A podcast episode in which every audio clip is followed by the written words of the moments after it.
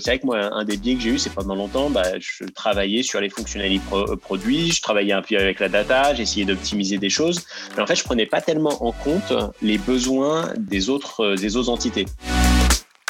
Donc en fait, si tu veux, le problème que j'avais, c'était que c'est pas forcément que je prenais des mauvaises décisions euh, produits, mais c'était que j'avais beaucoup de mal à les vendre en interne. C'est-à-dire qu'en fait, euh, il n'y avait pas une passion autour de ce qu'on faisait autour du produit, parce qu'en fait, euh, c'était, on avait l'impression que c'était un peu la boîte noire où je faisais, où je faisais mes trucs. Une des choses qui est très importante, c'est comment, en tant que product manager, tu dois toujours connaître toutes les autres entités de l'entreprise parce que en fait, c'est ce qui te permet de pouvoir créer des produits de façon en ayant le plus de, de données en input.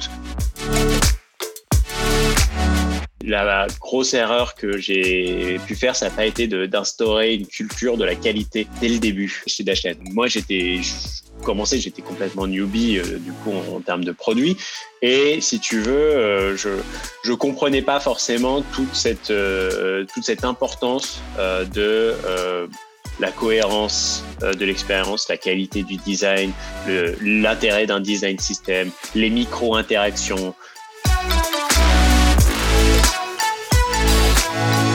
Hello à tous et bienvenue sur Product Squad, le podcast et la communauté des product managers.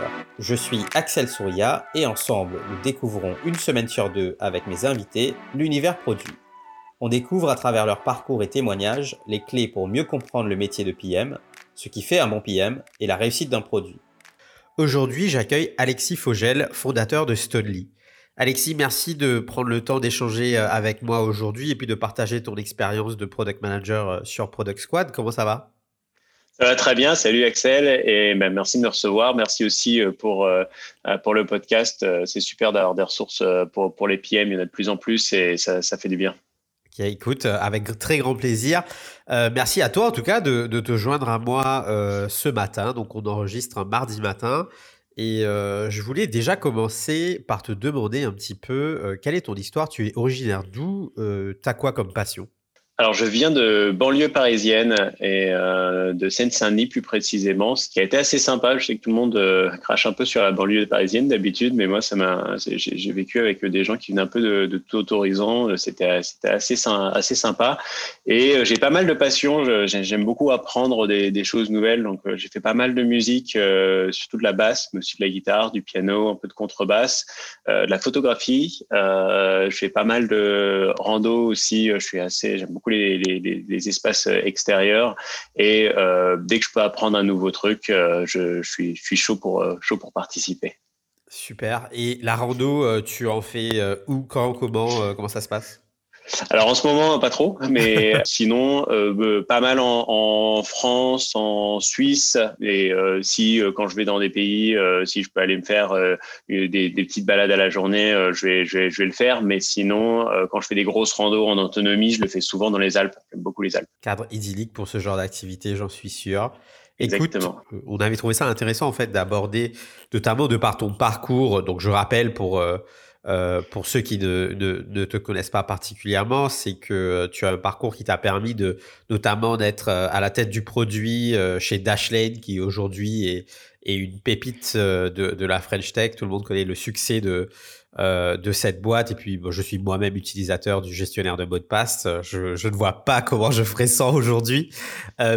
Est-ce que tu déjà tu nous dis quelques mots sur ton parcours? Et puis on va parler ensemble de euh, bah justement de, ce retour d'expérience, de cette expérience euh, produit où euh, bah, tu as fait pas mal d'erreurs finalement. J'ai commencé moi avec des études assez classiques pour le coup. J'ai fait une prépa HEC, j'ai fait une école de commerce à, à Paris et j'ai bifurqué pendant mes études où j'ai eu l'opportunité de finir mes études à, à Centrale en faisant une euh, une sorte d'échange. Enfin, c'était pas, c'était pas vraiment formalisé.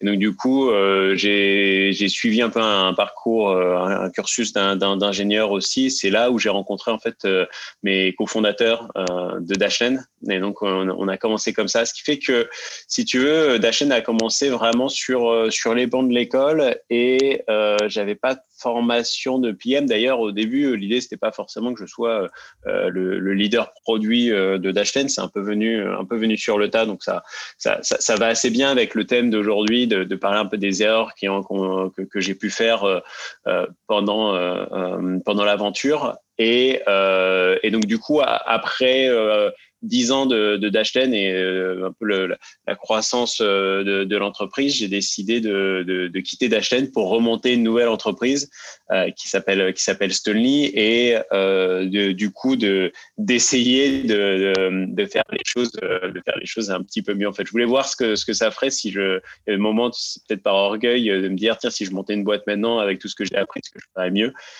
J'essaie de faire ça je te disais que je trouve que bah il y a quand même pas mal de gens à la tête du produit aujourd'hui qui viennent et qui parlent du produit et en fait on a l'impression que tout est lisse et tout est beau et que euh, bah, il n'y a jamais de contraintes, que ça se passe euh, hyper facilement, etc. Alors que bon, tous les product managers savent quand même que c'est un métier compliqué, dur, où tu dois gérer pas mal de problèmes tous les jours. Et les erreurs, ça en fait partie. Et les erreurs, c'est ce qui te permet d'apprendre. Donc déjà, merci de mettre en lumière ce sujet-là. Pas de problème, si tu veux. C'est assez important pour moi aussi parce que, tu vois, ma carrière de, dans le produit, elle est liée aussi à ma carrière dans l'entrepreneuriat. Et c'est quelque chose où, moi, au début, j'ai eu beaucoup de mal à arriver à m'affranchir un petit peu de toutes les personnes qui étaient euh, qui avait beaucoup de succès. Et j'entends, je lisais des choses de gens qui arrivaient, des gens qui, qui étaient très forts. Et en fait euh, c'est assez anxiogène et euh, c'est assez rare finalement de tomber vraiment sur de sur la littérature de gens qui disent bah ça j'ai fait ça, ça n'a vraiment pas marché, ça c'était mauvais, ça c'était mauvais. Limite tu trouves souvent des choses où les gens vont dire les fameux articles comment arriver doubler son MRR en tant de choses avec donc du coup tu as l'impression que tout le monde arrive à tout et en fait faut quand même se rendre compte que la majorité du temps quand tu essaies de faire quelque chose, ça ne marche pas. Et euh, euh, c'est justement euh, en persévérant que, ou en, ayant de la chance et en bien sûr en n'étant pas complètement, faisant pas complètement les choses n'importe comment, que, que, tu peux y arriver. Mais c'est, ça reste quand même, ça reste quand même difficile. Notamment de par ton parcours, tu as dû vivre des choses first hand, comme on dit en anglais. Et je pense qu'il y a pas mal de personnes aujourd'hui qui vont pouvoir peut-être s'approprier un petit peu ces erreurs et se dire euh, ah bah tiens euh, là euh, c'est un truc que je suis en train de vivre ou que j'ai vécu il y a, a pas très longtemps et, et l'idée c'est vraiment de que les gens puissent s'identifier et puis que les gens aussi puissent se dire faire des erreurs c'est ok parce que une des autres choses que moi je perçois beaucoup dans le milieu du produit aujourd'hui notamment en France c'est que bien évidemment c'est entreprise dépendant mais dans certaines entreprises tu sens quand même que il n'y a pas cette culture qui euh, autorise l'erreur. Oui, complètement. Et puis, euh, si tu veux, moi, l'idée, c'est aussi d'avoir quelque chose qui est très concret. C'est-à-dire, là, je ne vais pas être vraiment dans le, dans le, haut niveau, la, la haute sphère du produit. C'est de dire, bah, simplement, euh, quand il y a un moment, on peut te donner tous les bons conseils, tous les bons trucs. Il y a un moment, il faut y aller. Et il y a des choses qui, justement, quand tu lis trop de choses sur les concepts, essaie de suivre certains concepts qui sont par ailleurs très bons, mais tu peux te planter, mal les faire. Et c'est là aussi où justement, tu as raison, il y a, y a un jugement euh, que tu peux avoir au sein de l'entreprise parce qu'on a l'impression que, bah, regarde, les autres, quand ils le font, ils y arrivent et toi, quand tu le fais, ça marche pas. Alors, est-ce que tu nous parles un petit peu de ces sept erreurs produits? Qu'est-ce qui a fait déjà que tu t'es dit, tiens, je vais parler de ces sept erreurs-là? En fait, euh, je me suis fait une petite liste euh, quand j'ai quitté euh, Dashlane pour lancer Stonely, je me suis fait une petite liste d'erreurs euh, produits que je voulais pas reproduire en me disant tiens bah comme ça j'essaierai, je me poserai la question à chaque fois de euh, euh, ne pas ne pas faire mal les choses. Et donc du coup, en fait, j'ai repris cette liste. J'en ai ajouté un que j'avais pas mis et que et que c'est une erreur que j'ai faite chez Stony. donc c'est amusant comme quoi on sait pas, on est on est on n'est jamais on n'est jamais parfait. On continue toujours à, à, faire à faire des erreurs. Et donc du coup, c'était je trouvais ça assez sympa de dire bah, je vais partager un peu cette liste que je m'étais faite moi perso un peu comme un comme un outil. Merci en tout cas de, faire euh, partager, euh, de partager ton expérience avec euh, la communauté produit francophone. Bah écoute, sans transition, je te laisse te lancer avec cette première erreur donc. Eh bien écoute, la première erreur, c'est d'ajouter des fonctionnalités à ton produit en suivant une mode. Alors, c'est assez marrant, mais si tu veux, tu as quand même des, des produits un petit peu leaders et à chaque fois que tu, dans, à différents moments, euh, tu vas avoir euh, certains produits qui vont lancer des choses sur de la viralité, sur des choses et tu, vas essayer de dire ah mais alors comment est-ce que moi je refais la même chose? Tu vois, pendant un moment, tu avais un truc euh, notamment de, Dropbox qui était leur fameux programme euh, où quand tu invitais quelqu'un, tu avais de l'espace gratuit, donc tu disais ah ben d'accord, mais qu'est-ce que c'est? Qu'est-ce que c'est ça chez moi?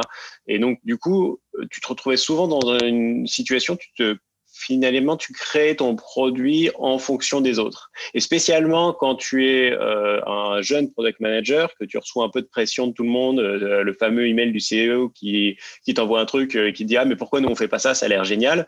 ça peut t'amener dans des directions qui ne sont pas les bonnes pour ton produit parce que chaque produit est différent. Chaque euh, type de personne à qui tu t'adresses euh, vont être euh, différentes en fonction du, cas d'usage. Et donc, du coup, tu peux vraiment tomber à côté. Et je vais te donner un exemple que moi j'ai fait à Dashlane, qui était assez drôle hein, quand on a, quand, avec le recul. nous avec Dashlane, quand on a lancé Dashlane, donc en gestionnaire de mot de passe, on avait cette problématique de dire ok comment est-ce qu'on va réussir à croître avec avec Dashlane. Et à l'époque, c'était vraiment le moment de la viralité, c'est tout c'est, il faut arriver à faire en sorte que les, gens utilisent, euh, utilisent ton produit. en, plus, c'est du, en plus, c'est du mass market B2C. Donc, euh, ouais, mais si tu veux, c'est du mass market B2C. Mais si tu veux, le vrai, la vraie viralité, c'est quand la, personne en face de toi euh, qui utilise le produit, si vous êtes deux à l'utiliser, ça ajoute de la valeur aux deux. Moi, finalement, que tu utilises euh, Dashlane, à part, et d'ailleurs, on l'a fait plus tard, à part si on fait du partage de mots de passe ensemble, euh, t'as pas forcément, euh, j'ai pas forcément d'intérêt à ce que tu utilises, à part si je t'aime bien et que j'ai envie que tu sois mieux protégé, que tu ailles plus vite, j'ai pas forcément d'intérêt à ce que tu, tu utilises, euh, ce que tu utilises Dashlane. Ouais. Et du coup, on était parti, c'était à la grande époque de Foursquare à l'époque, donc Foursquare, pour, pour, ceux qui connaissent pas à l'époque. Foursquare. non mais tu vois là, ça me, tu dis bah Foursquare et je suis là en train de me dire, mais qu'est-ce qui s'est passé avec Foursquare? Exactement. Foursquare qui par ailleurs d'un point de vue business marche pas trop mal, mais ils ont changé, ils ont complètement pivoté. Euh, Foursquare à l'époque, c'était euh, le truc où tu pouvais du coup euh, dire euh, que tu étais à un endroit et donc tu pouvais euh, dire ah bah je suis là et donc en fait ça te mettait des points et, et plus tu étais là et plus tu gagnais des badges. Ah bah t'es allé. et tu pouvais voir tes potes aussi. Et tu pouvais voir tes potes. Et du coup, il y avait un esprit de compétition, de dire, ah ben, c'est moi le maire, tu, venais le maire d'un endroit quand c'était toi qui étais là souvent. Et donc, du coup, tu avais vraiment ce truc de, euh, de, pouvoir, euh, de pouvoir être là. Euh, euh, et si tu veux, du coup, on a fait, euh, tiens-toi bien, on a fait les, les badges de Dashlane. C'était dit, bah voilà, on va faire des badges, comme ça les gens seront fiers de partager leurs badges, euh, de dire, euh, on va pouvoir avoir ce, ce truc où je vais, j'ai fait tant de login, j'ai sauvé tant de temps et autres. On va se dire, les gens vont partager ça. D'accord. Et, et, en fait, si tu veux, dans l'idée, c'est pas une, c'est pas une idée complètement débile. Tu peux dire, on rajoute un peu de gamification dans, dans, dans, le, dans, le, produit et euh, pourquoi pas. Euh, surtout sur un sujet qui est plutôt qui est plutôt sérieux. Et du coup, si tu veux, les questions euh, que que je m'étais pas posées, c'était est-ce qu'on est vraiment dans le dans, dans, le même contexte et qu'est-ce que c'est, qu'est-ce que ça veut dire d'arriver à vraiment euh, faire la fonctionnalité et du coup, on, ce qu'on a créé, n'avait pas de sens parce que finalement, en fait, on avait très peu d'utilisateurs. Donc la viralité à cette époque-là n'avait pas vraiment d'intérêt, même si tout le monde partageait tout. Euh, ça nous aurait pas ramené énormément de gens. donc en fait, euh, si tu veux, euh, on n'a pas, à mon avis, euh, on est passé à côté euh, de travailler sur des choses qui étaient plus liées à nous, plus pour pouvoir dire, ah ben regardez ce qu'on fait, on fait la même chose qu'un tel, un tel, un tel, c'est euh, les bonnes pratiques, on suit les bonnes pratiques. Et moi, en étant PM junior à l'époque, c'était quelque chose que j'avais fait aussi parce que bah, je me disais, bon, on ne pourra pas me dire que c'est pas bien parce que c'est un peu ce que font ceux qui ont l'air de, de réussir.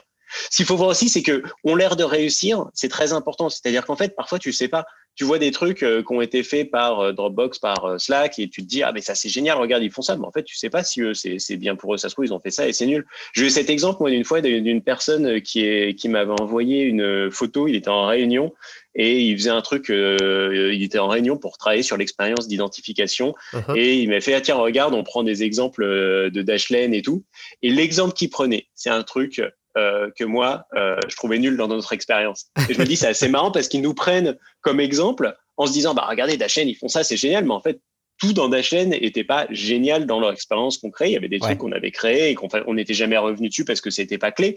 Et en fait, c'était c'était c'était pas génial.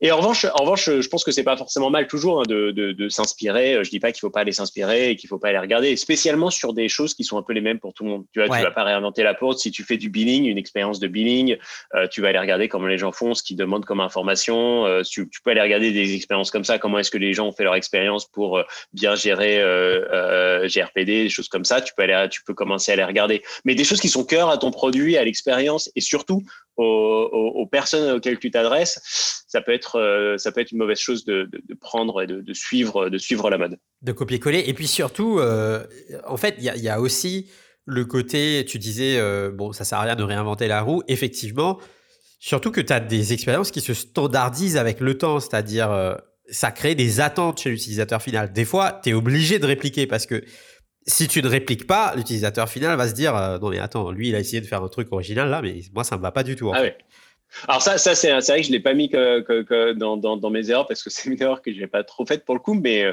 euh, moi je suis à fond pour suivre, notamment quand tu travailles sur des, applis mobiles, pour suivre les guidelines des, des plateformes. Je travaille sur une app iOS, euh, tu as des gens très intelligents chez Apple qui ont fait des guidelines et surtout euh, qui t'ont dit voilà comment tu fais pour que les gens savent se servir de l'iPhone et ça va être simple pour eux parce que toutes les applications vont fonctionner grosso modo pareil quand tu veux aller en avant, quand tu veux aller en arrière. Et quand tu testes des applications qui ont des, euh, des façons de fonctionner complètement différentes, spécialement quand tu as un nouveau produit, ça peut être très déroutant pour l'utilisateur puisque là tu es dans un truc et tu dis ah d'accord mais attends où est-ce que je fais ci euh, c'est vachement bien de savoir déjà te retrouver quelque part. Je, suis d'accord avec toi. Et tu disais, euh, donc ça c'était donc la première erreur. Et euh, c'est quoi la suite du coup? Qu'est-ce que, Quels sont certains autres obstacles que tu as vécu ou des expériences que tu as eues qui, qui t'ont marqué? Alors, tu passais à la deuxième erreur. si la deuxième chose, c'est utiliser mal les données. Alors, euh, si tu veux, tu as beaucoup euh, euh, dans le concept du, du, produit d'être data-driven, c'est super important, ça le vend en poupe. C'est vrai que tu as toujours ce, cette question de dire, mais d'accord, mais ce que tu fais, c'est pour avoir un impact sur quelle métrique, comment est-ce que tu vas mesurer le succès et autres. Et ça, c'est super important. En revanche, si tu utilises mal les données, et ça arrive souvent, ça peut être très, très dangereux. Euh, je vais te donner des exemples moi de choses que j'ai faites à l'époque. Parce qu'en fait au début quand on a commencé avec chaînes on n'avait pas on n'était pas des pros de la donnée on savait que c'était important et donc on a essayé de faire un peu des choses à la mano. Euh, et donc du coup on a on a on, on, a fait des choses notamment on a euh, on a tué des features euh, parce que euh, pendant l'onboarding parce qu'on avait l'impression que ça réduisait l'activation. Typiquement on avait un, un, un password wizard. Donc en gros c'était un truc qui te permettait de choisir ton mot de passe maître euh, c'était une fonctionnalité que moi j'adorais d'un point de vue expérience. Sauf qu'en fait, on regardait les données et quand on regardait les données, on voyait, euh, on avait fait un petit A/B test et on voyait que les gens en fait, euh, euh, on perdait des gens durant le password wizard. Donc du coup, on se disait ah bah attends, si on perd des gens, non non non, c'est pas bon. Et en fait, ça, si tu veux, c'est une mauvaise façon de regarder euh, les données parce que tu regardes vraiment euh, à la loupe sur un endroit du, du funnel. Sauf que tu regardes pas après, euh, c'est le nombre de gens que tu vas perdre parce qu'ils ont oublié leur mot de passe maître et donc du coup, bah, ils ont plus de, euh, ils sont plus capables de, de se remettre à l'application ou alors ils vont moins comprendre ou de toute façon, les gens qui s'en vont, c'est des gens qui avaient euh, une intent, une intent très très faible et qui auraient qui auraient churné un tout petit peu après. Donc en fait L'idée, c'est de pas euh, regarder euh, euh, avec une grosse loupe un endroit du funnel, mais d'essayer de prendre du recul vis-à-vis de ça. Et, les anglo-saxons appellent ça le local optimization. En fait, c'est l'optimisation locale. Moi, je trouve ça marrant parce que typiquement, tu aurais tendance à faire ça. Tu regarderais ton outil d'analytics et puis tu verrais bien qu'il y a un drop-off quelque part. Et je pense que en tant que product manager, tout te pousse à essayer de de régler ce problème de drop-off. Et alors que, en fait, c'est exactement ça. Il faudrait dézoomer et comprendre dans l'ensemble, bah, ce, moment dans, le parcours, c'est quoi son impact dans le, parcours intégral, on va dire, de, l'utilisateur? Si tu changes, comme toi, tu, as pu le faire, si tu attaques juste cette partie euh, hyper précise euh, où tu vois, où tes données te disent que ben y a un drop-off, il y a un truc qui va pas, et que tu résous le, problème euh, localement, bah, ça veut peut-être dire que tu tapes ta, ton produit pour la mauvaise trajectoire en fait. Exactement. Nous, on, a, on, avait, euh, on, avait fini euh, plus tard à Dashen, on ce qu'on faisait, c'est qu'on avait les level 1 metrics, euh, les level 2 et les level 3. Et en gros, level 1, c'était les métriques les plus les plus importantes. Donc ça allait mhm. être euh, par exemple euh, euh, week to activation. Donc pour nous, enfin week to retention. C'était en gros les gens qui étaient actifs après deux semaines parce que les gens qui étaient actifs après deux semaines, en général, ils ne pas. On avait, on avait c'est un produit très addictif d'HN. Une fois que tu as commencé à mettre tes mots de passe, que tu t'en sers, c'est ce que tu disais. Tu as du mal à t'en passer après. en revanche, au début, il faut quand même rentrer dedans. Et donc, du coup, pour nous, ça, c'était une level 1 metric, c'était super important. Une level 2 metric, ça allait être potentiellement le nombre de mots de passe que tu allais ajouter euh, dans, euh, dans les premières 24 heures. Et c'est un truc important parce qu'on avait mesuré que plus tu avais de gens euh, euh, qui ajoutaient au, au, bout de 24 heures, plus ils avaient de chances euh, d'être euh, d'être actifs deux semaines après. Ça, c'était très important pour deux raisons. D'une part, parce que c'était un, un, bon c'était un bon proxy qui nous qu'on pouvait sur lequel on pouvait travailler, mais c'était aussi quelque chose qui venait plus tôt. C'est-à-dire que tu étais capable, entre guillemets, à, à, 24 heures de déjà prévoir est-ce que les gens allaient être euh, euh, euh, plus actifs deux semaines plus tard. ça, c'est très important dans les données parce que euh, quand es, si tu dois attendre 30 jours à chaque fois pour lire tes données, c'est super problématique. Tu, tu, tu, perds vraiment en, en, en vélocité. Et Level to Stream Metric, c'est vraiment là pour le coup de l'optimisation locale qui pourrait te dire, OK, je vais faire tel petit truc qui va me permettre de d'avoir plus, d'avoir plus de mots de passe. Et donc, du coup, en fait, à chaque fois que tu travaillais sur une matrix, il fallait essayer de regarder comment ça pouvait avoir un impact sur les autres métriques. Que c'était bien si tu avais avec quelque chose, mais tu pouvais pas simplement arriver et dire ah ben regardez euh, moi euh, en moins de cinq minutes j'ai réussi à le faire euh, à ajouter trois mots de passe, sauf qu'en fait ils ont rien compris au reste et tu leur as juste dit tu vois si tu leur dis bah vous pouvez pas continuer l'application si vous n'avez pas ajouté trois mots de passe. Bon bah t'es sûr que tu as des gens qui vont ajouter trois mots de passe, mais du coup tu vas perdre tellement de monde en route et l'expérience va être tellement nulle que du coup tu vas pas avoir tu vas pas arriver au, au, au résultat que tu, tu voulais. Ouais, et puis il y, a des effets concomitants, comme tu dis, c'est-à-dire euh, des fois, en touchant euh, un level 2 métrique, euh, tu vas impacter une autre métrique ailleurs, et, ça, c'est problématique. Et ça, ça demande quand même d'avoir du un peu d'expérience et de recul sur la partie data, compréhension, etc. Je pense que, notamment pour les juniors qui nous écoutent, c'est pas quelque chose que, qui, enfin, en général, qui arrive au début de ta carrière où tout de suite tu te dis ah mais là j'ai tout compris. Euh, moi personnellement, c'est quelque chose que euh, j'ai compris notamment dans un contexte B2C où il y avait beaucoup de données. Et, et, où du coup, justement, tu peux avoir du recul parce que si tu es dans de l'enterprise B2B euh, où tu as très peu de clients qui forment le plus gros de ton chiffre d'affaires, avoir de la donnée, euh, notamment euh, sur un petit nombre de clients, ça peut être compliqué, quoi.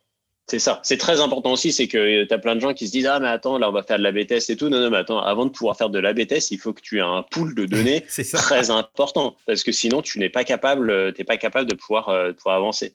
Et d'ailleurs, si tu veux, après, il y a, y a d'autres choses. Hein. C'est, après, euh, ce qui est très dur quand tu fais des tests avec la donnée, c'est de tester euh, des choses en même temps. Moi, j'ai fait cette erreur-là.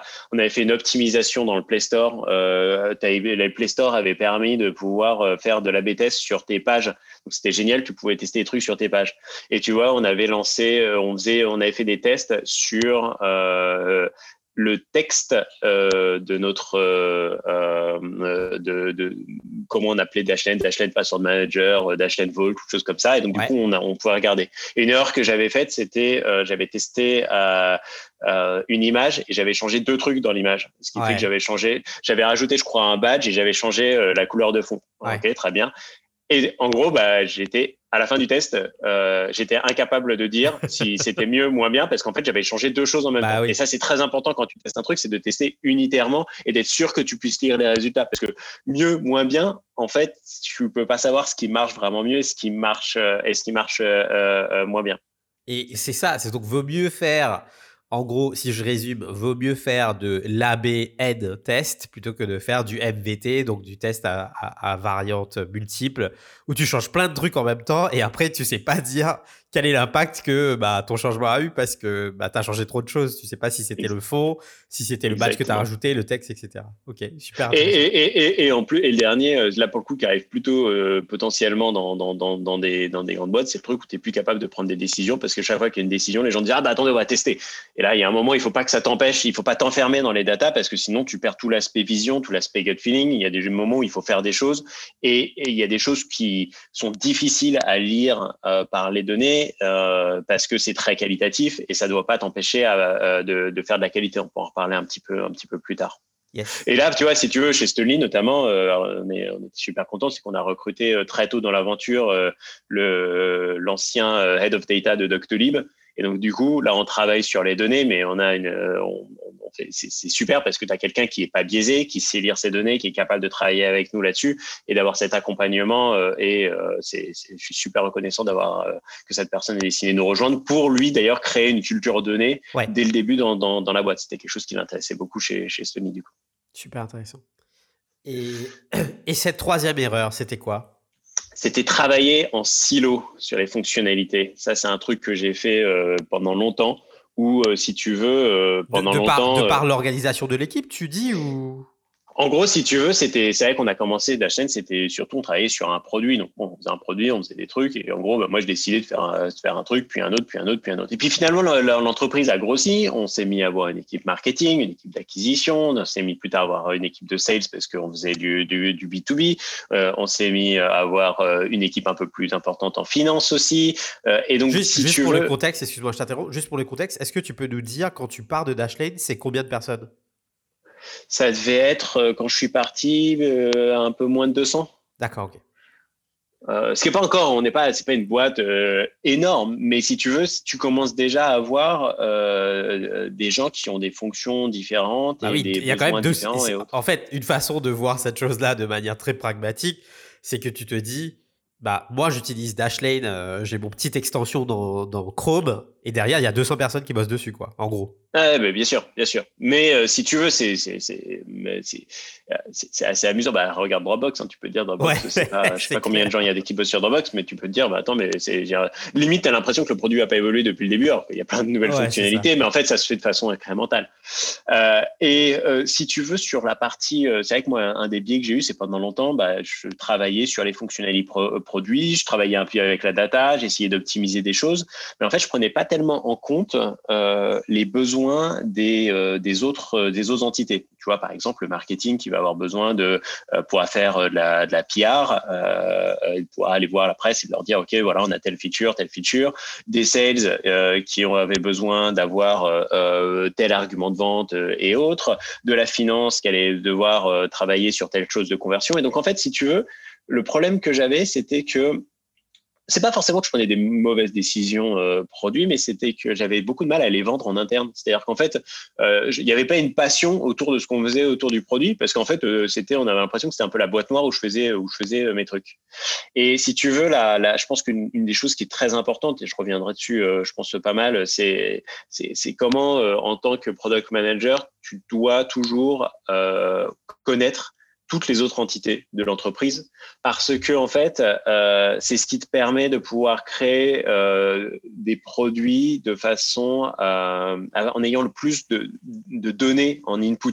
C'est-à-dire qu'en fait les données de tes utilisateurs c'est bien. Les données que tu, tu prends des analytiques c'est super bien. Mais en fait les buts de chacune des entités de l'entreprise les comprendre travailler avec eux c'est aussi super important parce que c'est là où tu vas pouvoir avoir un truc très inclusif où tu vas pouvoir mettre des gens derrière ton travail, travailler avec eux, prendre aussi, parce que ce qu'il faut voir, c'est que euh, les, les, les, gens qui bossent euh, au marketing et tout, alors ils ont bien sûr, pour il y a plein de choses où c'est ta, ta vision et tout, et tu dois, tu dois savoir et tu dois tenir euh, à ce que, à ce que tu veux. Et ton rôle en tant que product manager, c'est toujours, spécialement en tant que leader, c'est toujours de dire non à 80-90% des choses qu'on te demande de faire. Mais si tu veux, n'empêche que 10% des choses, c'est déjà beaucoup. du coup, tu te retrouves avec des très très bonnes idées qui viennent de personnes et il faut savoir être assez humble euh, sur euh, bah, les autres personnes qui ont des bonnes idées et qui ont euh, et qui même si elles ont parfois elles ont des idées qu'elles formulent pas bien d'un point de vue produit uh-huh. mais qui sont des pistes pour toi après pour pouvoir pour pouvoir avancer Et si tu veux, moi je vois notamment un, des trucs que j'ai euh, euh, que, que, j'avais mal fait, c'était j'avais fait un revamp d'une d'une appli Android. On avait, on était passé au matériel design à l'époque, uh-huh. et si tu veux, on l'a vraiment fait dans notre coin ingénieur produit et on est passé à côté. En fait, on n'est pas on n'est pas passé à côté parce qu'on l'a fait, mais on l'a fait trop tard euh, d'intégrer en fait toute la partie marketing. Où on, après on allait, on a pu euh, aller parler avec Google pour euh, se faire euh, mettre en avant et autres. Et en fait, ce qui était important au-delà de d'améliorer le produit, d'améliorer la tech et tout, c'est en fait tout ce que ça nous a permis de faire derrière d'un point de vue relation avec Google, où on a été editor choice, où on a été mis en avant sur le sur le Play Store. Et en fait, tous ces trucs-là, si dès le début on s'était dit ah bah voilà comment on va construire, on aurait dès le début travaillé, on a perdu du temps parce qu'après, on a travaillé avec Google qui nous a fait des retours sur notre appli. Si on l'avait eu dès le début, en fait, on aurait pu, on aurait pu aller euh, beaucoup plus vite. Et ça marche d'ailleurs, pardon, ça marche aussi euh, au niveau développement. Tu vois, de temps en temps, euh, tu as l'impression qu'un truc va être facile, tu commences à spéquer ton truc et tout, et euh, tu as l'équipe euh, l'équipe de dev qui te dit Ah, mais attends, mais ça c'est compliqué. Tu dis Mais non, c'est super simple et tout. Non, non, en général, quand l'équipe de dev te dit c'est compliqué, tu as plutôt intérêt à rentrer dans le détail avec eux, et c'est plutôt à toi de comprendre pourquoi ils pensent que c'est compliqué, plutôt que les convaincre que c'est simple, parce qu'en général, c'est eux qui ont raison.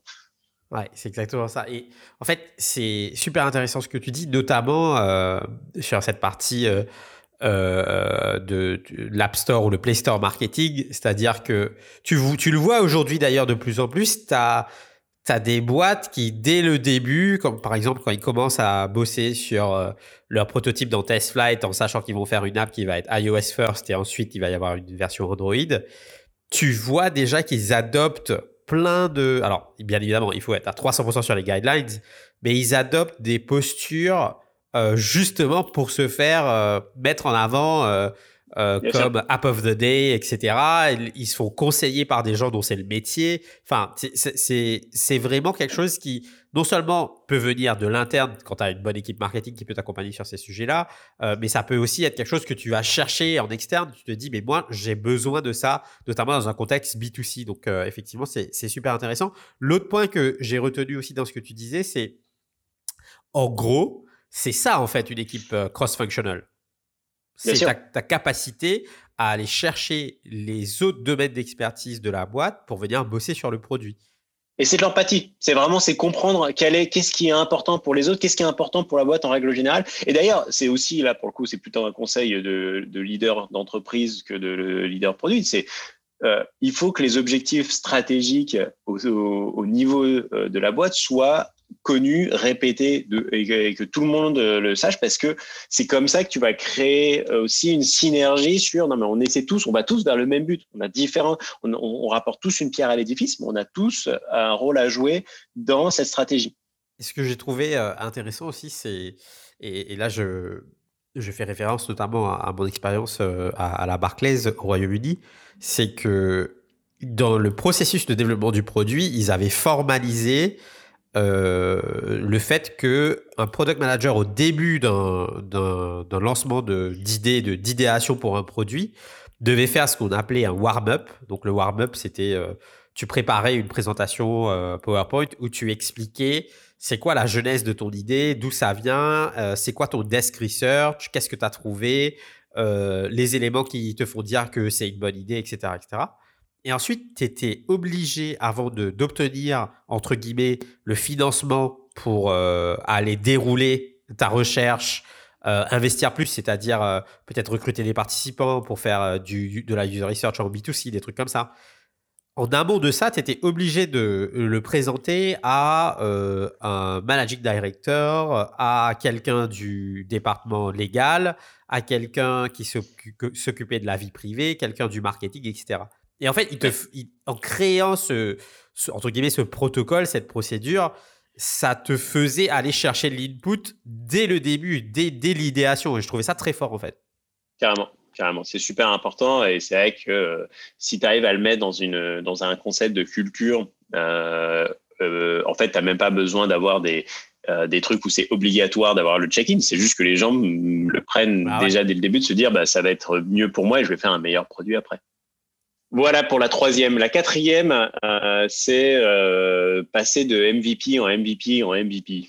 Euh, alors, le, le, concept du MVP, euh, le Minimum Viable Product, ça avait été amené par Eric Race dans The Lean Startup. C'était en 2011 et le concept il est assez simple, c'est que dire si tu veux voir que si ton produit apporte ou une fonctionnalité apporte quelque chose aux utilisateurs, plutôt que tout développer, tu vas te focaliser sur le minimum que tu puisses faire pour euh, voir un petit peu euh, comment euh, comment ça va marcher. Et en fait, tu peux, il y a des choses que tu peux, tu peux ne pas développer la techno. Par exemple, tu vois, si tu dis, je vais faire un, je vais faire un truc qui te qui t'automatise la réconciliation de, de, de factures.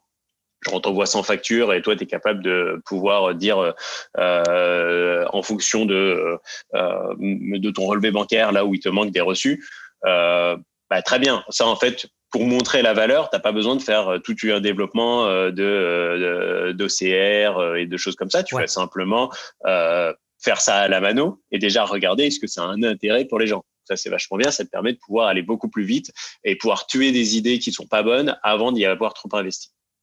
Mais en fait, si tu veux, il y a un biais avec ça. Et moi, je le, je l'ai eu, euh, je eu à Dashlane et euh, je pense que c'est, tu le retrouves dans beaucoup de boîtes où en fait, tu arrives avec une idée produit, tu, tu, euh, tu dis on va, on va développer un truc et en fait, le MVP, ça devient simplement une façon de pouvoir euh, shipper plus vite en disant non, non ok d'accord mais attends c'est quoi le MVP et en fait le MVP plutôt que partir sur euh, la euh, simplement le, le, minimum viable product, c'est-à-dire quelque chose qui ne marche pas, qui scale pas, comme l'exemple que je t'ai donné, tu vas plutôt partir sur un truc où tu vas enlever tous les nice to have, tous les trucs qui font que la, fonctionnalité est sympa à utiliser et tout, et tu vas dire on va se focaliser juste sur euh, je suis capable de faire mon truc. Donc c'est une façon de, faire. Le problème quand tu quand tu fais ça, euh, c'est que euh, tu as trop tendance à shipper ta feature et après dire bon ah bah, ok d'accord c'est quoi le prochain truc sur la roadmap? Tu es en train de dire non mais attends mais en fait le prochain truc sur la roadmap, c'est si ça marche, c'est vraiment faire la fonctionnalité, parce qu'en fait, le MVP, c'est pas la fonctionnalité, c'est c'est l'embryon de la fonctionnalité pour regarder euh, que euh, que ça marche, mais euh, ça va pas, euh, ça va si si on le si on ne le suit pas, en fait, on ne, on continue pas à faire euh, la fonctionnalité.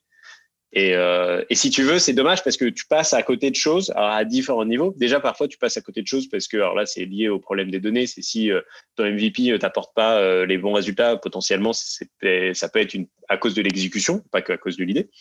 Euh, donc ça, c'est un truc à vraiment, vraiment arriver à regarder.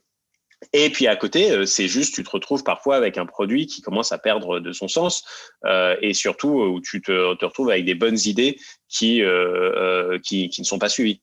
Nous, chez, chez, chez Dashlane, et je sais pas où ils en sont sur la fonctionnalité, mais on avait, une, on avait créé une fonctionnalité qui était, qui était géniale, qui s'appelait Password Changer. L'idée, c'était de dire, tu peux changer tes mots de passe en un clic. Tu n'as plus besoin d'aller sur le site tu vas euh, en un clic changer changer ton mot de passe. Et ça, ça se mettait très bien parce qu'on a une autre fonctionnalité qui est euh, qui t'envoie un message quand nous on monitore euh, en gros le, le, le dark web. Et avec des partenaires, on est capable de dire tiens il y a tel site où il y a une brèche de sécurité qui a été rapportée, euh, change ton mot de passe. Et donc du coup, tu faisais ça, on disait change ton mot de passe, et tu avais un clic, et en un clic, tu changeais ton mot de passe. Le truc est assez, pour le coup, assez magique, parce que vraiment, tu te dis, bah, c'est quand même génial, j'ai un truc. Euh, j'avoue que je l'ai utilisé deux, trois fois. ouais, c'est vraiment, vraiment, vraiment super pour le coup. Mais c'est très compliqué comme fonctionnalité, parce que c'est une fonctionnalité où tu dois en gros faire de la navigation automatique sur les sites. Les sites ont en général pas une API pour aller changer ton mot de passe. Euh, donc du coup, il faut que tu ailles sur les sites. T'envoies un robot, quoi. Exactement, tu envoies un robot. Et donc nous, si tu veux, tout Dashlane, c'est une techno d'analyse euh, de pages qui te permet euh, de regarder sur les pages euh, comment, où est-ce que sont les champs, les choses comme ça. Donc si tu veux, nous, notre finalement la navigation automatique, c'est un peu notre credo. Surtout au début de l'entreprise, on bossait vraiment beaucoup, beaucoup là-dessus.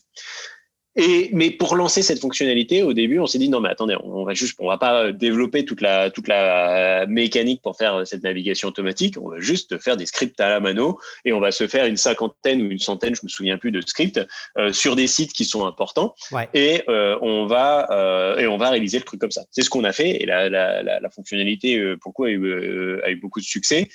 Sauf que derrière, euh, bah, une fois que c'était fait, on avait eu un peu ce qu'on voulait avoir d'un point de vue euh, d'un point de vue presse et tout. Et donc en fait, la, la, la, fonctionnalité, plutôt que de continuer à euh, bosser de à bosser dessus, à améliorer, euh, à, en fait finalement remplacer la techno qui était un peu un, un, un, un peu un, bout de sparadrap par quelque chose un peu plus qui, quoi.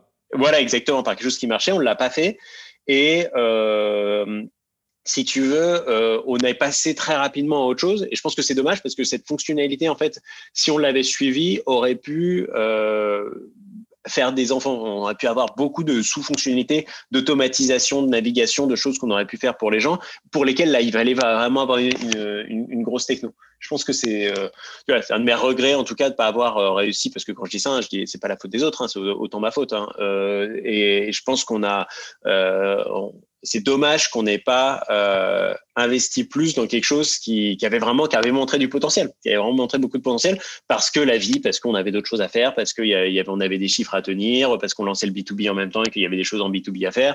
Et du coup, c'est une question de priorisation. Mais en fait, euh, c'est bien de savoir quand tu t'engages dans un projet, euh, dans un sens de, ton, de, de dire, bah, si jamais ça marche, voilà le temps que ça va prendre de faire vraiment la fonctionnalité, parce que sinon, euh, c'est juste un coup de, sinon c'est pratiquement juste un coup de, de, de, de. Ouais, c'est ça. Et je pense qu'il y a aussi, euh, ça me fait aussi penser à, à, à, l'aspect des fois dans certaines boîtes de, feature factory, c'est-à-dire euh, tu ship, tu ship, tu ship, donc tu, tu ships ton produit et en fait, quand tu es product manager, des fois tu pourrais penser que ben, j'ai shippé, euh, tu regardes ce que ça donne les trois premières semaines, tu prends un beau screenshot de ta page analytics euh, où euh, tous les courbes vont dans la bonne direction, tu envoies un mail au reste de la boîte en disant regardez, le truc marche hyper bien, et puis c'est ça, ça s'arrête là quoi. Et tu, passes au truc d'après. Alors qu'en fait, c'est, ce n'est que le début en vrai de, de, ton produit. Donc tu, en bon product manager, tu devrais t'en occuper. moi, c'est, ce qu'on m'avait appris à l'époque. On m'avait dit quand ton produit est shippé, c'est le début, c'est pas la fin.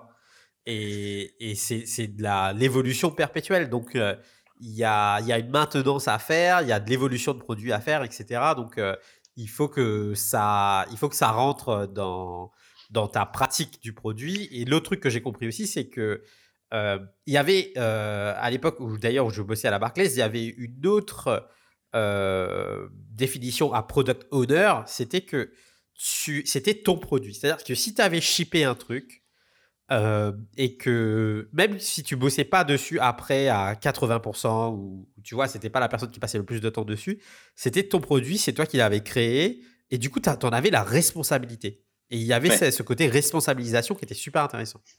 Quand tu as un product manager qui veut faire une feature, tu vas lui dire c'est comme, euh, c'est comme si tu veux adopter un animal. Euh, tu, l'adoptes, mais ça veut dire que tu vas t'en occuper. C'est toi qui vas lui donner la manger tout le temps, qui, qui, va devoir derrière euh, te, partir tous les trucs.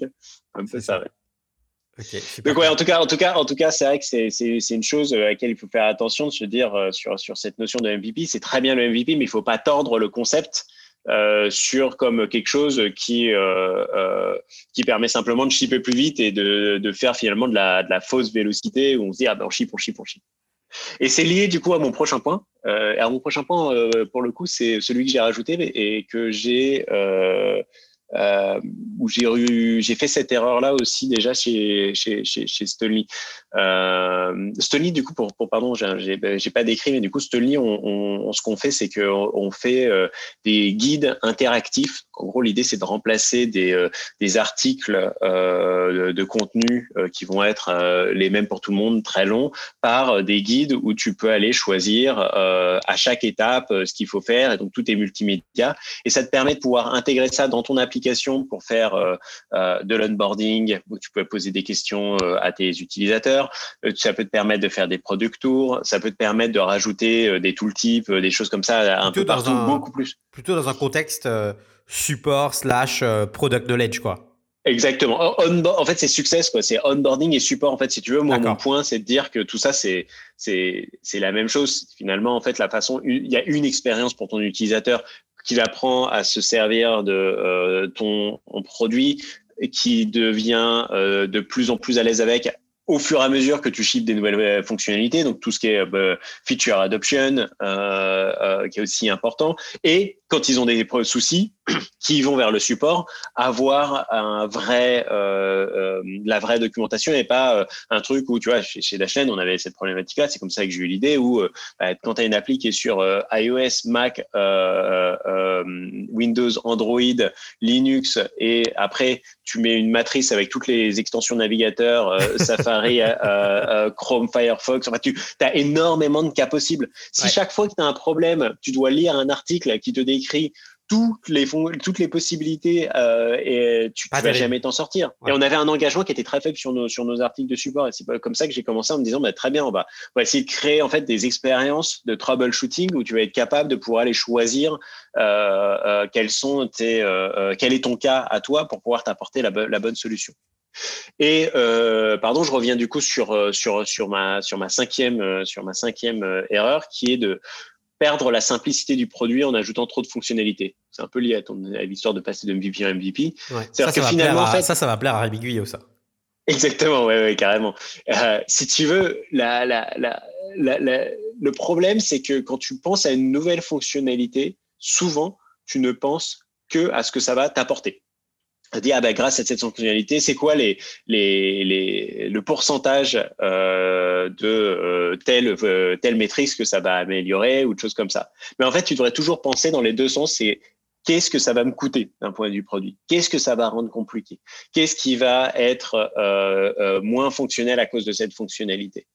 Il faut savoir en effet qu'il est des features de temps en temps. Si tu as une fonctionnalité qui ne marche pas, euh, en fait, penser de se dire non mais c'est pas grave elle est là elle coûte rien. C'est pas vrai. Parce que tu as quand même des gens qui, qui vont être ah, confusionnés par ça. qui maintiennent le code base donc euh... et en plus oui en plus tu as raison tu as raison. En plus c'est non seulement il faut le maintenir mais même si tu parles juste d'un point de vue produit même si ça te coûte rien à maintenir parce que c'est un truc facile si c'est juste un bouton qui sert à rien ce bouton ne devrait pas être là parce que il te euh, il te coûte quelque chose. Il te coûte de l'attention de tes utilisateurs il te coûte quelque chose. Les utilisateurs même vont se dire non mais attends mais en fait le produit c'est pas le produit que je cherche. Là c'est un produit qui permet de faire ça et moi c'est pas ça que je veux faire.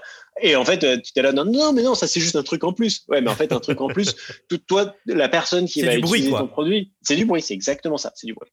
Et euh, si tu veux, ça c'est d'un côté, de l'autre côté aussi, et moi ça c'est là l'erreur que j'ai faite un peu avec Sony, c'est qu'en fait Sony, donc on est parti sur ce concept de euh, guide interactif. Euh, et on a commencé à travailler avec des clients et ça, ce qui marchait super bien, c'était de dire bah, on est capable d'intégrer ces guides un peu euh, n'importe où. Euh, tu vas l'intégrer dans ton centre d'aide, tu vas l'intégrer un peu dans ton produit euh, et du coup, tu vas pouvoir avoir une meilleure aide. Mais en fait, ce qu'on se rendait compte, c'est que c'était difficile pour quelqu'un d'arriver de lui dire tiens, bah voilà, tu peux créer des guides interactifs, maintenant débrouille-toi. Et en fait, on a créé une plateforme autour de ce concept de guide interactif qui maintenant te permet de créer des bases de connaissances interactives, qui te permet de créer des producteurs, qui te permet de créer des widgets et tout. Sauf qu'on l'a fait un peu de façon incrémentale. Et en fait, quand on l'a fait, euh, là, aujourd'hui, je passe la majorité euh, de mon temps produit à euh, prendre un step back et à simplifier l'expérience. Donc là, euh, on ne passe pas à des nouvelles fonctionnalités tant que euh, on n'a pas euh, fait en sorte que les gens étaient arrivés le mieux possible à se servir de nos fonctionnalités actuelles. Parce que si tu veux, ça reste quand même quelque chose qui est compliqué. Tu dois créer ton contenu, tu dois le mettre dans, sur ton site, tu dois créer ta base de connaissances, tout ça on travaille là aujourd'hui sur l'expérience et je pense que si tu veux euh, alors je sais pas c'est toujours assez difficile hein, de regarder en arrière euh, si euh, euh, si on a fait les choses bien ou pas mais euh, si tu veux j'ai perdu un petit peu de vue moi le cette notion de simplicité parce qu'en fait j'étais tellement centré sur essayer de trouver quelque chose qui apporte de la valeur que j'étais en train de dire bon bah on va d'abord montrer la valeur euh, du produit et ensuite on euh, simplifiera pour que ce soit simple à utiliser. Et, et si tu veux, en fait, euh, la simplicité fait partie de la valeur. C'est-à-dire que oui, c'est vrai qu'aujourd'hui, c'est très facile pour moi quand je travaille avec des clients de leur montrer, je travaille avec eux, je passe une demi-heure avec eux, je leur montre à quel point le truc est génial. On fait un petit proto sur leur site, ça, ça se fait en 2-2, c'est trop bien. Sauf que moi, je sais comment naviguer dans mon produit, c'est super simple. Euh, en fait, euh, arriver à passer de ça, surtout nous on essaie d'être quand même product-led et self-serve, uh-huh. euh, d'arriver à passer de ça à un truc où les gens euh, cliquent sur euh, créer un compte et derrière sont emmenés à accompagner. En plus, c'est quand même le but de notre produit d'aider à faire ça. Il y a quand même un, un, un, un gros gap. Et c'est intéressant en fait de, de, de travailler. Euh, et je pense qu'en effet, je pense que Rémi serait d'accord. Hein, c'est la travailler finalement sur l'expérience de rendre simple ce que tu fais est aussi important que finalement ce que tu arrives, ce que tu arrives à produire, à produire à la fin. Ouais. Et, ce, que je trouve aussi intéressant là-dedans, c'est, enfin moi l'exemple que je pourrais prendre en tout cas de l'actualité, c'est l'application Clubhouse sur laquelle je suis depuis pas très longtemps. Et en fait, euh, les gens, enfin, déjà, non seulement il faut regarder comment il y a une hype autour de cette application, Bien sûr. mais quand tu quand es dans l'application, tu te dis, mais non, mais attends, mais c'est vraiment pas folichon là, ce qu'ils ce qu'ils ont fait les mecs. Euh, y a, enfin, en termes de techno, il y a, enfin, c'est trois fois rien. Pourtant, l'expérience est tellement simple et facile à prendre en main que je pense que ça fait partie intégrante du succès du truc. C'est-à-dire, tu débarques euh, tout de suite, tu veux commencer un, room et discuter d'un sujet avec des gens. Tout de suite, c'est immédiat. Il n'y a pas de complexité. Euh, le truc est tellement simple que je pense n'importe qui peut devenir un power user euh, demain. Et d'ailleurs, c'est ce qu'on voit dans les courbes d'utilisation du produit, c'est que les gens passent de je ne connais pas l'application à je deviens addict d'un coup, tu vois. Donc et puis et puis bon, c'est toujours pareil. C'est Là, toi, tu le vois super simple, sauf que derrière, euh, pour que d'un point de vue. Euh, Il y a des gens qui ont bossé, ouais. bah, non, mais surtout même, même d'un point de vue technique. Tu vois, le truc, ne, t'es pas, t'es pas jarté d'une room euh, toutes les deux secondes quand tu parles. C'est-à-dire que il faut quand même tenir la charge, il faut quand même faire des choses. Donc, c'est vraiment, en fait, si tu veux, c'est il y a, y a, l'ingénierie derrière pour faire en sorte que ça, pour soutenir cette, cette simplicité. C'est quelque chose qui est super important à faire. Et si tu veux, je te donne un exemple. Nous, euh, là, on travaille euh, notamment pour que ce soit plus simple. Quand tu crées ta base de connaissances euh, chez Stony, on te demande l'URL de, de ton site et on va aller scraper ton site pour aller récupérer ton logo, tes couleurs. Et donc, du coup, on va tout mettre en place. Si tu veux, en fait, c'est pas une fonctionnalité, ça rend pas ta base de connaissances à la fin plus performante. C'est simplement qu'au début, tu te dis ah c'est génial en deux deux j'ai pu créer mon truc ça va être facile cool, je te dis ça va être facile ça va être facile ça va être facile exactement et c'est quelque chose, euh, ouais, c'est c'est vraiment, euh, c'est vraiment super important parce que tu peux, euh, tu peux avoir tendance à vouloir, et spécialement quand tu as un esprit de problème solver, tu vas essayer de te dire, ok, bah voilà tous les problèmes, moi je vais gérer tous les problèmes. je vais tous les tacler. Et tous les tacler. Et tu finis, et si tu veux, bah, là tu prends un autre exemple tu prends un Loom, par exemple, finalement, pareil, un Loom, tu peux pas dire que Loom, ils ont révolutionné le monde de la, de, la vidéo d'un point de vue feature. En revanche, d'un point de vue expérience, de créer ton truc, de dire, tiens, j'ai un bouton, je crée mon screencast et je peux le partager, ça prend de deux, il y a ma petite tête en bas à gauche, c'est facile, marche bien, c'est cool. Et c'est ce qui fait le succès, c'est ce qui fait le succès. Au départ, après, tu rajoutes plein de fonctionnalités et tout, mais euh, je pense que si tu veux aujourd'hui, les gens qui utilisent Loom, euh, utilisent simplement la fonctionnalité de base qui leur permet de créer des vidéos. De la même façon avec Dropbox, Dropbox, il y a énormément de choses. N'empêche que euh, Dropbox, tu mets un, tu mets un, truc sur Dropbox et tu dis, bah, c'est génial, ce truc-là, j'ai pu y penser parce qu'il est synchronisé. Et puis si demain euh, je suis sur mon téléphone, je sais que je l'ai sur mon téléphone. C'est simple. Ouais. Voilà. Après, euh, les... si, on a bientôt fini. Euh, ça fait beaucoup d'erreurs quand même. Hein ouais, j'en ai fait beaucoup. Après, ça fait, ça fait longtemps que je fais du produit. en plus, je te donne là sur les erreurs principales. Hein. Je pas... et, sur les erreurs produits, hein, je... Ouais, je suis pas en train de te parler des erreurs au jour le jour. Euh, oui, des, erreurs du management. Et les erreurs, et les erreurs humaines de management. Ouais, ouais. Ah, euh, mais bon, bah après, euh, sur, sur le management, c'est encore un autre sujet. Moi, c'est un truc que j'ai adoré dans la, j'adore toujours dans, dans, la partie produit de former, de travailler avec des gens. C'est super. Je sais que tu as, eu Arthur euh, Rougier, je crois, aussi, euh, sur le podcast, qui est, qui, est, un mec génial et j'ai adoré travailler avec lui, moi aussi, chez Dashen. Yes. Sixième, c'est traiter les personas de toute, la, toute de la même manière, c'est-à-dire de penser que tu as un produit et que finalement, euh, peu importe, oui, derrière, tu as différents types d'utilisateurs et tout, mais bon, grosso modo, c'est quand même la même expérience pour tout le monde parce qu'ils veulent tous la même chose. Moi, si tu veux, sur Dashen, tu as quand même envie de dire, c'est un gestionnaire de mot de passe. Moi, je pensais que c'était simple comme bonjour. Les gens qui viennent euh, à utiliser un gestionnaire de mot de passe pour, je te le donne en mille, gérer leur mot de passe. C'est un peu en mode, bah, c'est simple, hein, tu as une expérience, tu leur fais ajouter des mots de passe et les mots de passe, une fois qu'ils sont dedans, ils sont synchronisés partout, ils ont plus besoin de les retaper, c'est génial. Et euh, cerise sur le gâteau, en plus, on stocke d'autres informations personnelles, donc du coup, ils n'auront plus besoin de retaper leur nom, leurs adresses, leur carte bancaire et tout. On va créer une relation de confiance, c'est génial. Sauf qu'en fait, euh, tu vois, pour te donner exactement vraiment ce que j'avais loupé et ce que j'ai loupé, je pense, pendant longtemps euh, chez Dashen, c'est que tu as vraiment deux types de personnes qui viennent euh, adopter un, un gestionnaire de mot de passe. Tu as ceux qui veulent être plus sécurisés. Ils ont reçu un, ils, toutes leurs tous leurs potes se sont fait spammer parce que ils sont fait hacker leur boîte mail. ou il y a, il y a un prince du, il y a un prince d'Afrique qui essaie de leur donner de l'argent. Exactement. Euh, et donc, du coup, tu vois, tu as, tout, ce truc où euh, tu as un peu la peur aussi de te dire, tu vois des gens euh, et autres. Donc là, tu viens pour la sécurité. Tu dis, comment est-ce que je vais faire les choses? Donc là, tu as une expérience de comment est-ce qu'on va te rendre sécurisé. On a un, tableau de bord qui te permet de te dire, bah voilà les mots de passe que tu réutilises, voilà les mots de passe qui sont pas assez complexes, et on t'explique un petit peu, un petit peu comment faire. Ça, c'est une expérience. Et tu as un autre type de personnes qui sont juste, non mais moi, j'en ai marre de taper mes mots de passe. J'en ai marre d'être sur le web et de passer ma vie à taper des mots de passe, à cliquer sur j'ai oublié mon mot de passe, c'est la plaie.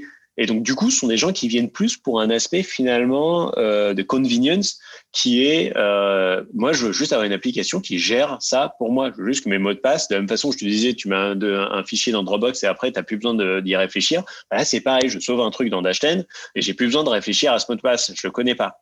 Et en fait, si tu veux, euh, quand tu crées ton produit, l'expérience d'un côté et de l'autre, est très différente parce que le, la façon dont tu vas euh, donner ton message, si tu dis, si quelqu'un vient pour de la sécurité et que tu lui dis ah mais avec ta chaîne c'est génial, tu as plus besoin d'avoir tapé tes mots de passe, tu as plus besoin d'avoir te soucier de tes mots de passe, tu dis ok non mais d'accord mais moi en fait le problème c'est que justement je me fais du souci pour mes mots de passe, je me fais du souci pour ma sécurité. Donc si tu veux tu vas avoir des choses assez euh, assez euh, euh, en décalage entre ce que les gens viennent chercher et toi ce que tu apportes.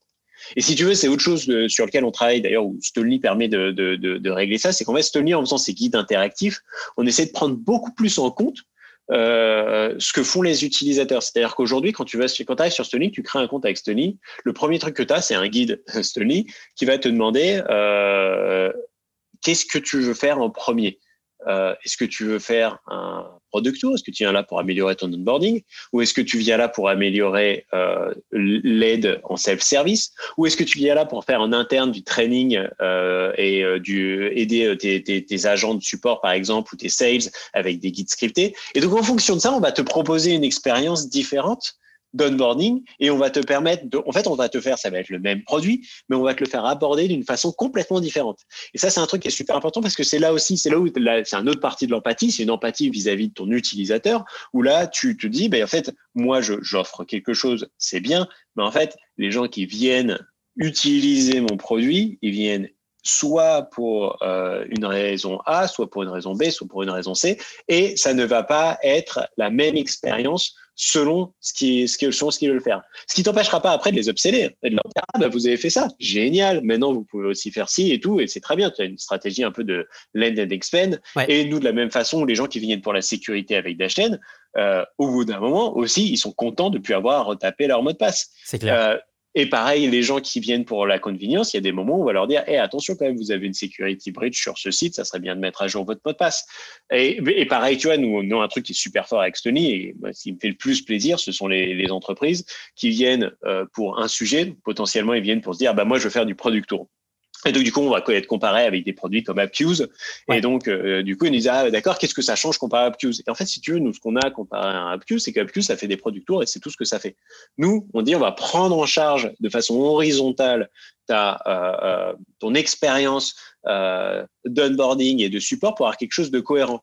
Avoir ton centre d'aide qui vit en dehors de ton application, euh, ça veut dire que les gens, quand ils vont chercher de l'aide, ils doivent sortir de leur expérience, faire autre chose. Si tu es capable d'intégrer euh, tous tes guides d'aide dans ton application, du coup, là, tu as une expérience qui est beaucoup plus intégrée, contextuelle, où les gens, quand ils ont un problème sur un, sur une type de fonctionnalité, tu es capable de l'amener tout de suite. Et donc, en fait, nous, euh, moi, ce que j'aime le plus, c'est quand on a des utilisateurs qui sont capables d'intégrer finalement toutes les composantes de notre produit pour créer une expérience globale. Parce que je me dis, là, ce sont vraiment des gens qui ont compris vraiment la, vision et ce qu'on essayait de faire euh, globalement avec, euh, avec le produit. On a des boîtes comme ça qui sont super successful et c'est, je, suis super content. Là, on a, on a Usign qui vient de lancer notamment leur, leur nouvelle, leur, leur, nouvelle appli et ils font uh-huh. ça vraiment. Ils ont cette expérience dans leurs produits, ils ont leur base de connaissances à côté, mais ils ont, ils ont tout ça qui est intégré. Super intéressant. Donc voilà, traiter, euh, euh, tout, le monde de la même façon et penser que ton produit euh, doit agir de la même façon avec tout le monde, c'est un gros biais et c'est simple pour toi, hein, c'est une simplicité d'esprit parce que tu dis bah, c'est plus facile de créer finalement un type d'expérience de, que d'avoir en créer 3, 4, 5, mais tu, perds vraiment des plumes au passage. Ouais, et puis si tu veux vraiment être user-centric et vraiment mettre l'utilisateur au cœur de ta réflexion produit, bah en fait, tu il y a un côté un peu personnalisation qui, qui, te ferait dire en fait tu fais pas un produit mais tu fais autant de produits que tu as d'utilisateurs en fait. Exactement. Et le dernier, j'ai gardé le dernier, le meilleur pour la fin, parce que ça, c'est quand je t'ai dit que j'avais fait ma liste, c'était le premier que j'avais mis sur ma liste. Euh, et la grosse erreur que j'ai pu faire, ça n'a pas été d'instaurer une culture de la qualité euh, dès le début euh, chez Dashlane. Et alors, la raison pour laquelle je ne l'ai pas instauré, c'est parce que j'en savais rien non plus. Euh, moi, j'étais, commencé, j'étais complètement newbie euh, du coup en, termes de produits. Et si tu veux, euh, je je comprenais pas forcément toute cette toute cette importance de la cohérence euh, de l'expérience, la qualité du design, l'intérêt d'un design système, les micro-interactions, euh, les euh, euh, faire en sorte de pouvoir, alors, parce que, tu as qualité au niveau du produit, mais tu as même qualité au niveau, au niveau du dev, faire du test automatique dès le début, refactorer des choses, laisser en fait de la place à ton équipe euh, de dev pour du refactor. Parce qu'en fait, si tu veux, euh, aujourd'hui, je pense qu'une des, des grandes forces euh, chez, chez, chez Stolny euh, qu'on comparait à ce que, ce que j'ai pu faire au début chez, chez la chaîne, on verra si ça se maintient dans, dans la durée, mais c'est que euh, on a une, une grosse vélocité, c'est-à-dire qu'en fait, ça te permet, ça te fait pas aller moins vite, mais toujours en ayant des standards de qualité très très importants. Donc la façon dont ça se traduit concrètement, c'est le design, euh, on a un design système et euh, tu crées pas un nouveau composant si tu n'as pas une bonne raison de créer un nouveau composant. Et donc, du coup, ça fait que bah, c'est plus facile à développer parce que du coup, tu peux réutiliser tes composants. Ça fait une cohérence, tu en parlais tout à l'heure, de l'expérience parce que ce que tu sois à un endroit de l'application ou à un autre, les boutons vont interagir de la même façon, vont avoir la, même chose. Donc, ça, ça, te permet quand même de, de, de, de pouvoir savoir comment ça marche très très tôt, on a recruté, ça a été la, la, la quatrième personne recrutée euh, dans, dans, la boîte, ça a été une, une, une personne euh, qui euh, euh, gère les, la, la QA, donc le, test. Ouais. Euh, alors elle faisait un peu de test manuel, mais surtout elle a créé toutes les, euh, tous les tests automatiques très très tôt. Donc, tu peux le faire avec une personne dédiée ou tu peux le faire d'un point de vue développement, mais en fait, euh, nous, notre code euh, est couvert par des tests fonctionnels en permanence. On a de Et donc, en gros, chaque fois qu'il y a quelqu'un qui va euh, faire une pull request ou qui va vouloir merger du code, on va avoir toute une batterie de tests qui vont se lancer. Et ça, je peux te dire que c'est ça change la vie parce que il y a une très grosse différence entre toi fixer un problème que tu viens de créer il y a deux secondes ou fixer un problème quand tu viens de t'en apercevoir euh, sur, en production euh, quatre semaines après parce qu'il y a un client qui a le problème et où tu dois revenir, donc sortir de ton contexte, revenir, euh, euh shipper. Euh, enfin, tu vois, c'est pas simple. Et, et, en fait, si tu veux toute ta, toute la, si tu arrives sur un truc de qualité comme ça, donc ça passe aussi avec des, des pull requests qui sont assez durs, c'est-à-dire que nous, quand tu as quelqu'un qui finit son code, et il fait relire son code par quelqu'un d'autre ouais. et peer review, c'est hyper important, oui la peer review et puis c'est une vraie enfin tout le monde prend ce prend ça très à cœur. C'est vraiment une, une, vraie responsabilité euh, quand tu fais euh, quand tu fais ton truc et de se tenir au courant les uns et les autres. C'est-à-dire c'est pas uniquement euh, est-ce que ton code est bien c'est est-ce que ton code suit les guidelines qu'on s'est donné de façon à ce que petit à petit tout ce qu'on crée remarche. Et, et, dans ce que tu dis non non c'est moi. Dans ce que tu dis aussi ce qui me parle c'est vraiment ce côté. En fait, ça rejoint un de, tes points précédents sur la partie euh, le MVP qui reste toujours MVP. Euh, il y a cette, dans cette, culture, cette culture de la qualité, pour moi, elle est hyper importante parce que, notamment aujourd'hui où les utilisateurs évoluent tellement dans un monde, euh, tu sais, ils sont suréquipés. Tout le monde utilise je ne sais pas combien d'applications tous les jours, que ce soit dans le contexte pro ou sur ton téléphone portable sur la partie B2C.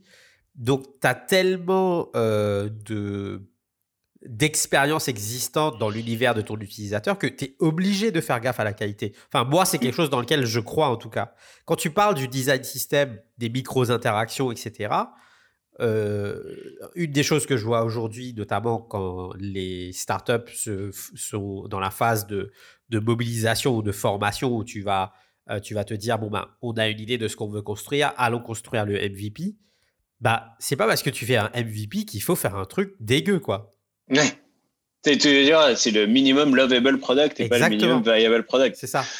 Mais, mais, si tu veux, au-delà de ça, en fait, si tu veux, je pense que le point, pour moi, le point important là-dessus, c'est, l'aspect culture. C'est-à-dire qu'en fait, malheureusement, si tu fais pas ça dès le début, ta boîte grossit et c'est pas quand tu es 50 que tu vas régler ça. Tous les trucs de culture, de toute façon, c'est comme ça. C'est pareil pour la diversité. C'est pas, euh, c'est pas euh, quand tu es 50 que tu vas te dire, euh, tiens, ah merde, on est 50 et en fait, on est, on est, on est 49, 49 mecs qui sortent d'école de commerce. bah, c'est, c'est, c'est, déjà, c'est déjà, c'est déjà trop tard. Donc, en fait, là, je l'applique au produit, si tu veux.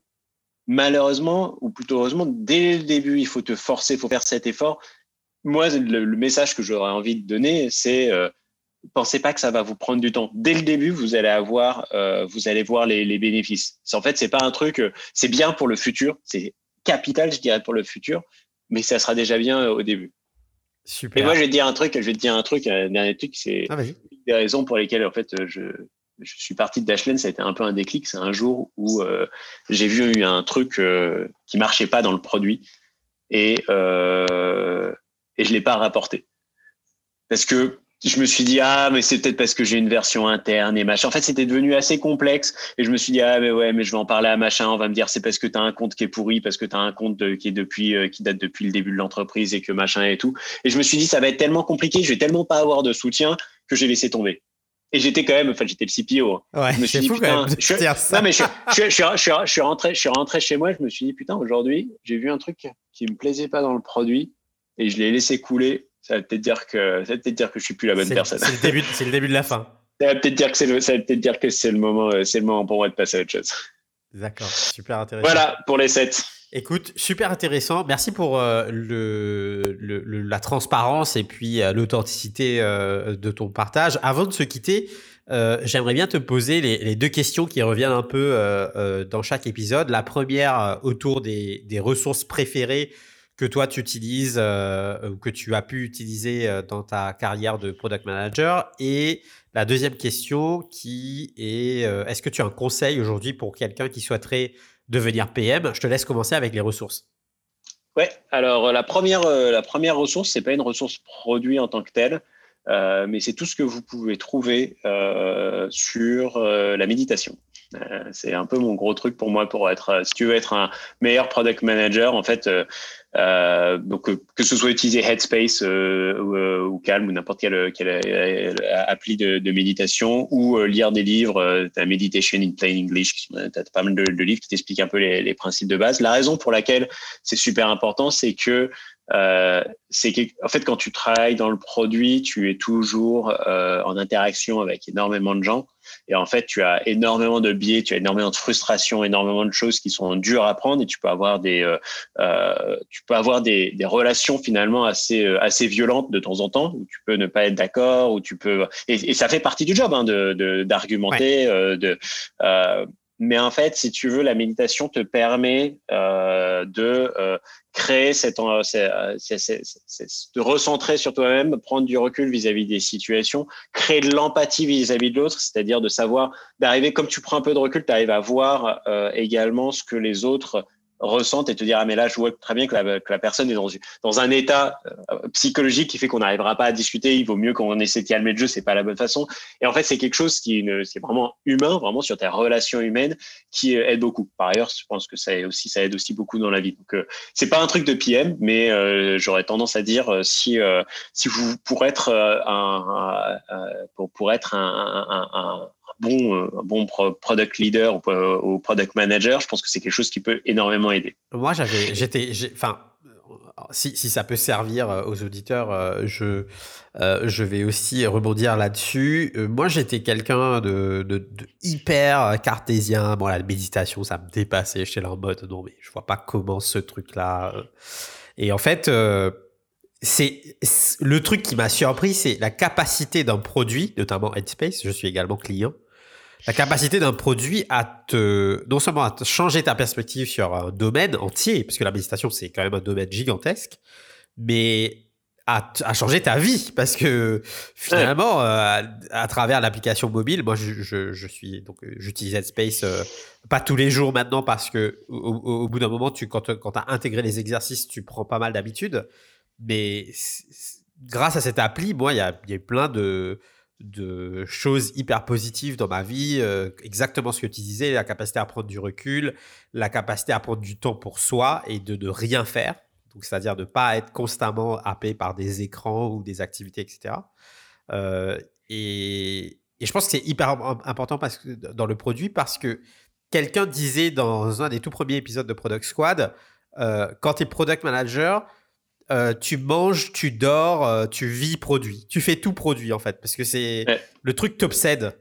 Et il faut se rendre à l'évidence, il y a un truc de malsain là-dedans. Et ta capacité à prendre du recul et, et te, ben, justement te recentrer, ça peut aussi faire de toi, enfin en tout cas je pense, et je pense que tu es d'accord, un meilleur ou une meilleure product manager. Bien sûr. Et, pour les plus cartésiens, franchement, c'est en fait c'est simplement qu'on comprend pas exactement comment ça se passe, mais de la même façon que si je fais des pompes tous les matins, je vais avoir euh, plus de muscles. C'est quelque chose qui est quand même assez un peu. Enfin, nous aujourd'hui, c'est intégré. Mais euh, c'est pas quelque chose qui est pour quelqu'un qui n'aurait jamais entendu parler de ce concept de bah, si je fais des pompes, je vais avoir des muscles.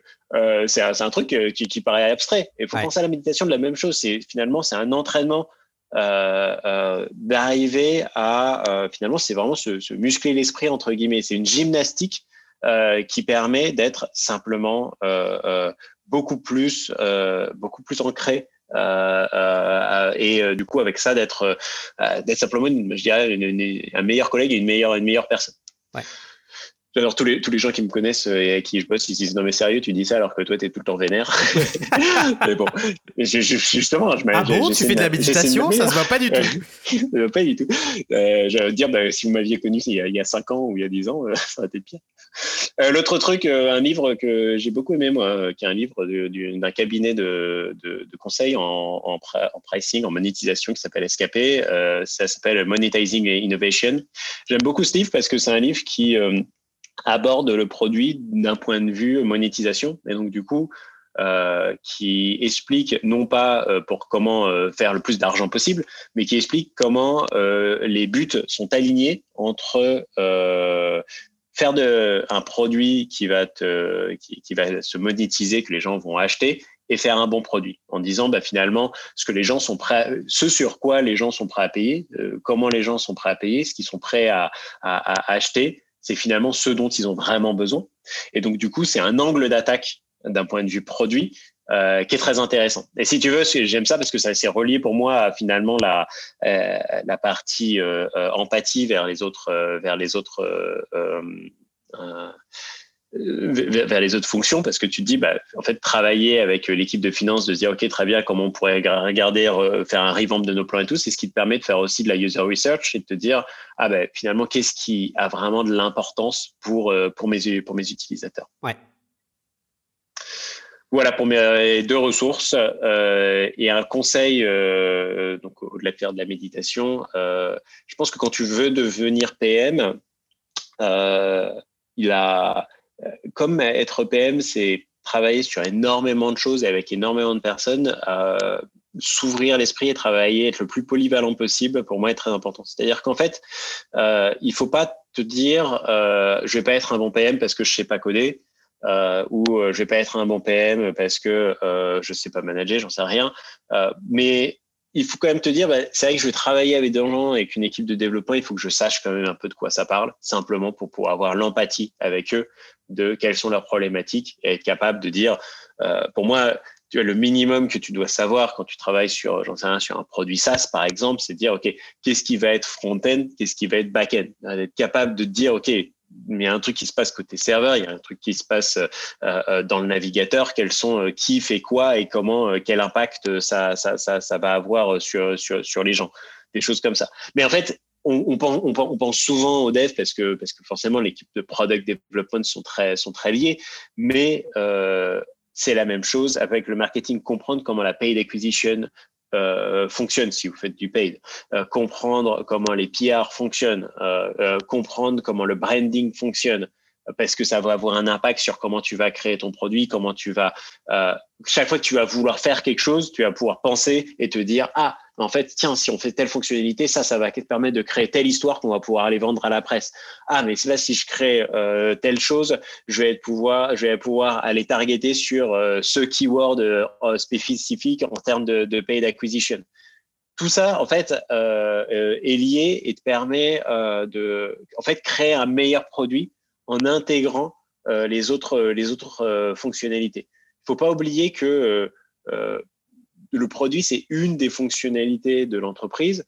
Et euh, pour que ça marche, il faut que ça marche partout. Et donc avoir non seulement cette empathie, mais aussi cette curiosité de comprendre ce que font, ce que font les autres, ça permettra d'être beaucoup puissant. Et d'un inversement, intégrer les autres aussi dans le produit, expliquer ce qui se passe au niveau du produit. Il ne faut pas que ce soit euh, une, boîte noire où les gens, les gens ne comprennent pas, mais expliquer notamment pourquoi le refactoring c'est important. Pourquoi est-ce que là, bah oui, on va prendre plus de temps pour shipper telle fonctionnalité parce qu'on va en profiter pour améliorer notre techno, ce qui nous permettra d'aller plus vite demain. On va pouvoir faire si et arriver toujours à faire de l'éducation et montrer que euh, quand on est capable de comprendre ce que font les autres, on est capable d'expliquer le produit dans les termes que sont capables de comprendre les autres aussi. Et donc d'arriver en fait à, avoir cette, euh, euh, cette synergie entre tout le monde parce que tu sais ce qu'ils font, donc tu es capable de leur expliquer ce que toi tu fais avec leur prisme, c'est mieux. Si tu veux, de la même façon où je te dis, euh, d'un point de vue utilisateur, tu vas vouloir présenter ton produit d'une certaine façon, de façon à ce qu'ils comprennent pourquoi c'est, euh, euh, ça va leur apporter quelque chose. C'est la même chose en interne. Tu as envie de présenter ce que tu fais d'un point de vue produit, de façon à ce que les personnes en face puissent recevoir le message d'une, d'une meilleure façon. Ouais, de manière plus impactante, ouais. Exactement. Tu sais, c'est le fameux truc de, des devs qui disent que les, les performances, c'est une fonctionnalité. Bien sûr, c'est une fonctionnalité les performances, mais si tu arrives à traduire ça, euh, par exemple, tu vas travailler au marketing, tu vas dire non, mais en fait, les performances, aujourd'hui, plus mon site il va être performant et plus le SEO va marcher. Parce que Google prend en compte les performances de ton site pour pouvoir, euh, euh pour dans son algorithme de, euh, euh, de ranking. Et donc, tu vois, il y a énormément d'exemples où tu peux dire, très bien, bah, eux, ils sont intéressés par ça, je vais pouvoir leur montrer pourquoi est-ce qu'on fait, c'est important aussi pour eux. Super. Écoute, merci pour ce partage hyper riche, en tout cas, Alexis, euh, de ces années d'entrepreneuriat et puis euh, de produits. Euh, j'espère que bah, le, projet Stonely va avancer avec, avec beaucoup de succès. Je ne sais pas si tu as des recrutements prévus en produits cette année, à tout hasard? On recrute, euh, là on a une personne euh, qu'on va sûrement recruter, je pense, euh, d'ici septembre, ça sera le bon moment pour nous. Euh, là, on est, on, est, on est une vingtaine à peu près dans la boîte, ça se, passe, ça, se passe bien et on va être, je pense, une trentaine à la fin de l'année. Donc, on va recruter sûrement, en fait, euh, on va sûrement passer à un système aujourd'hui. On est un, peu dans un système de team agile, on a une grosse team, donc là, tout le monde un peu. Et là, on est, on, est à la limite, si tu veux. On est vraiment au moment où il faut commencer à splitter. Et donc, je pense que pour splitter, on va sûrement recruter PM. On, va sur, on cherche aussi, moi, je cherche beaucoup de gens euh, en ce qui est customer success et euh, qui vont aider en fait. Euh, pour moi, ce qui est très proche du produit aussi, qui font, parce que ça fait partie de l'expérience globale, qui vont aider nos, nos utilisateurs à mettre le pied à pied à l'étrier. Super. Écoute, merci encore pour ce partage et puis je te dis peut-être à bientôt sur Product Squad. Ouais, avec plaisir. Merci beaucoup, Axel. Si tu es encore là, c'est que l'épisode t'a peut-être plu. Merci d'avoir écouté cet épisode. Tu peux dès à présent retrouver les show notes de l'épisode ainsi que les apprentissages de mes invités, mon analyse et les contenus supplémentaires sur www.productsquad.fr.